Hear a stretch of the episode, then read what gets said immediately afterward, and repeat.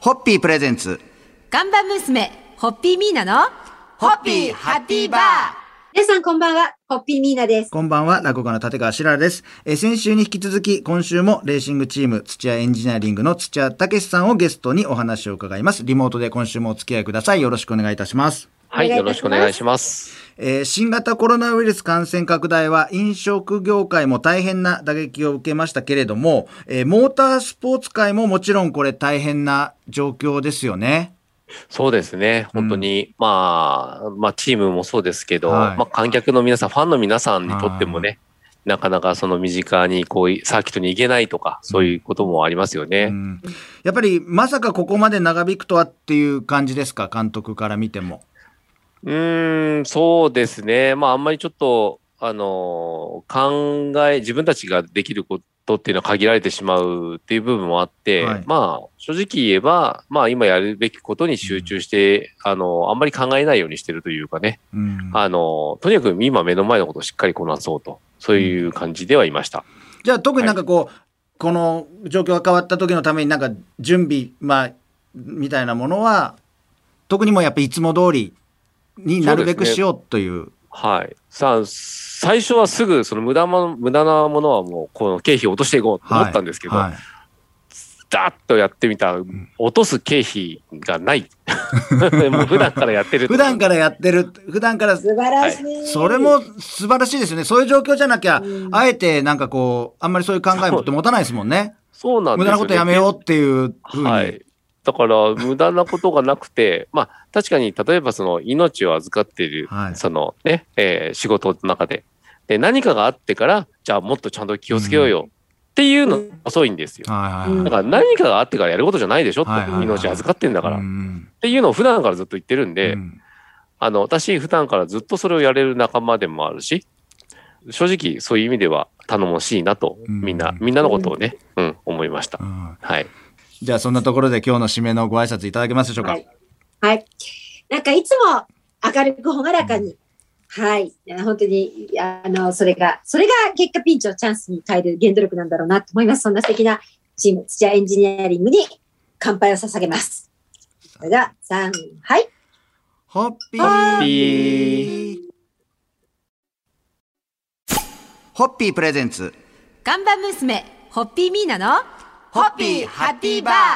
皆さんこんばんは、ホッピーミーナです。こんばんは、落語家の立川しららです。えー今夜もレーシングチーム土屋エンジニアリングの土屋武史監督をゲストにお迎えしております。リモートで今夜もよろしくお願いいたします。はい、よろしくお願いします。ありがとうございます。えー今日はですね、あの、最近やたらと若者の何々離れ、〇〇離れなんて言葉を耳にしますんで、その若者の〇〇離れの中で、えーよく使われているフレーズの一つが、えー若者の車離れなんて言葉がちょっと出ておりますけれども、えーこの言葉を聞いて、たけし監督が自動車業界にいて感じることってありますか？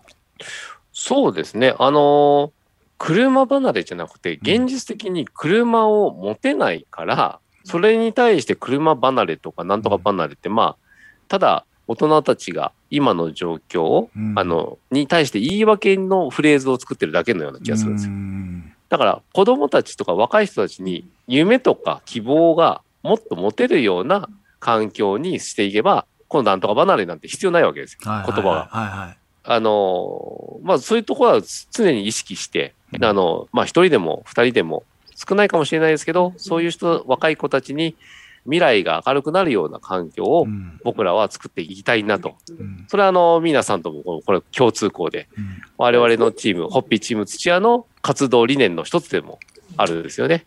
はい。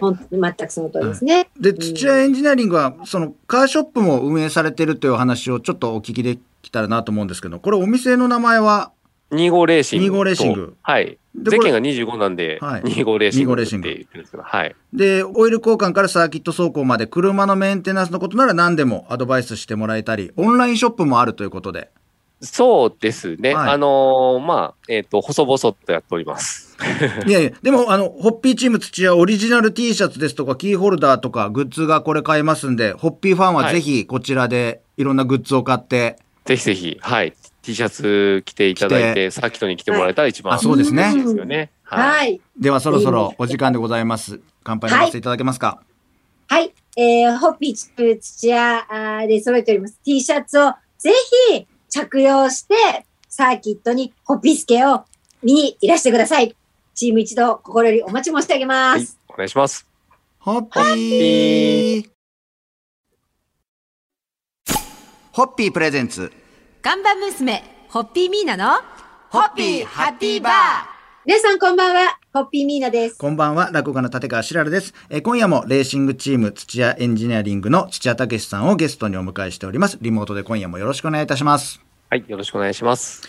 お願いしますーやっぱ監督という立場になりますと、あの、レース以外にも常にプレッシャーがかかって、やっぱドライバー以上にいろんな意味でのこう、プレッシャーが大きいと思いますが、その、現在こう、レースがあんまりよくわからない方にもわかるように、こう、たけしさんの主な今の仕事内容というか、ど、どういうそ感じにな笑っちゃったるんですか。笑っちゃった。すいません、笑ってしまった。そうですね。一番ははい。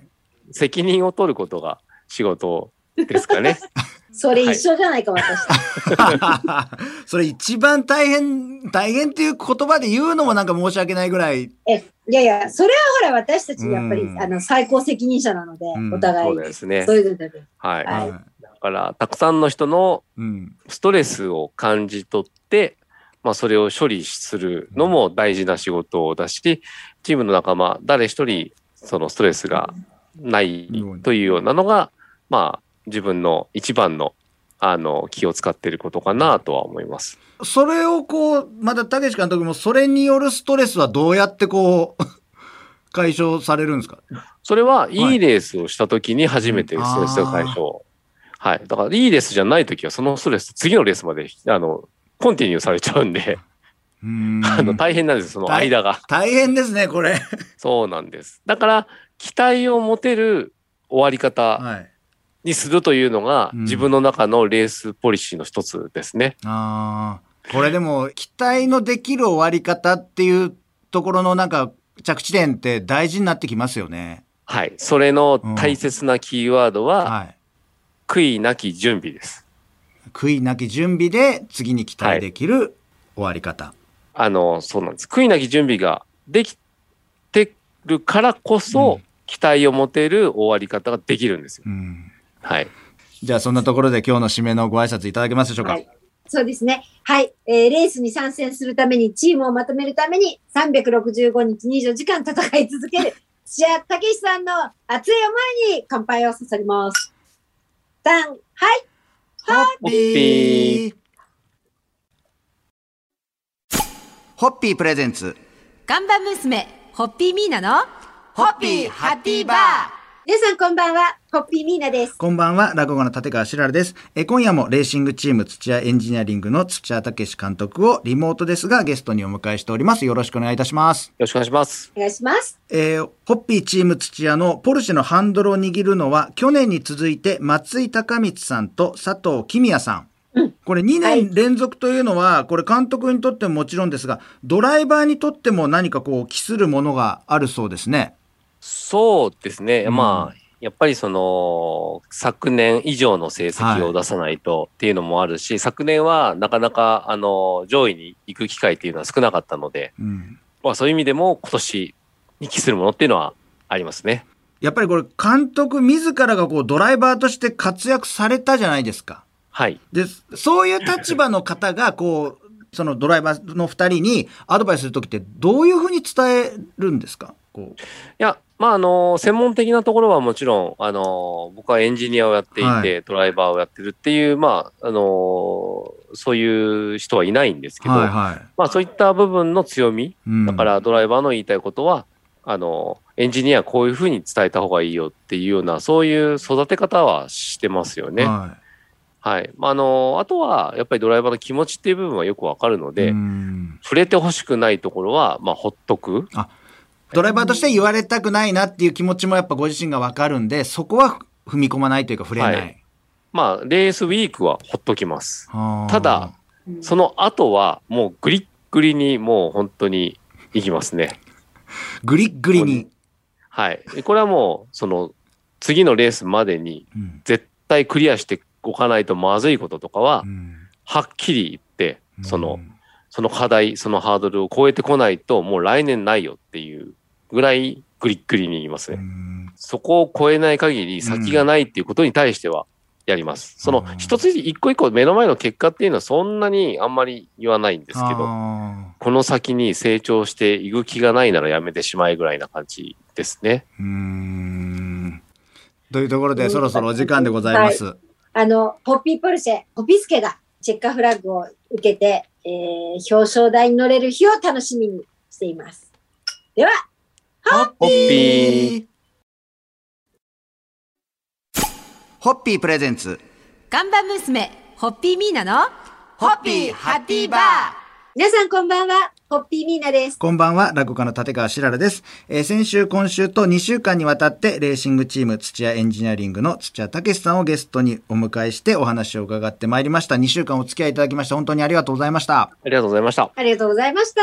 もう今日あの2週間あっという間の最終日でございますんで、この番組毎回ゲストの皆さんに、えー最終日はあこれからの夢や目標を伺っておりますので、もう、たけし監督にお時間の許す限り、夢というので思いついたことを何でもこうお聞きしたいと思います。はい、そうですね。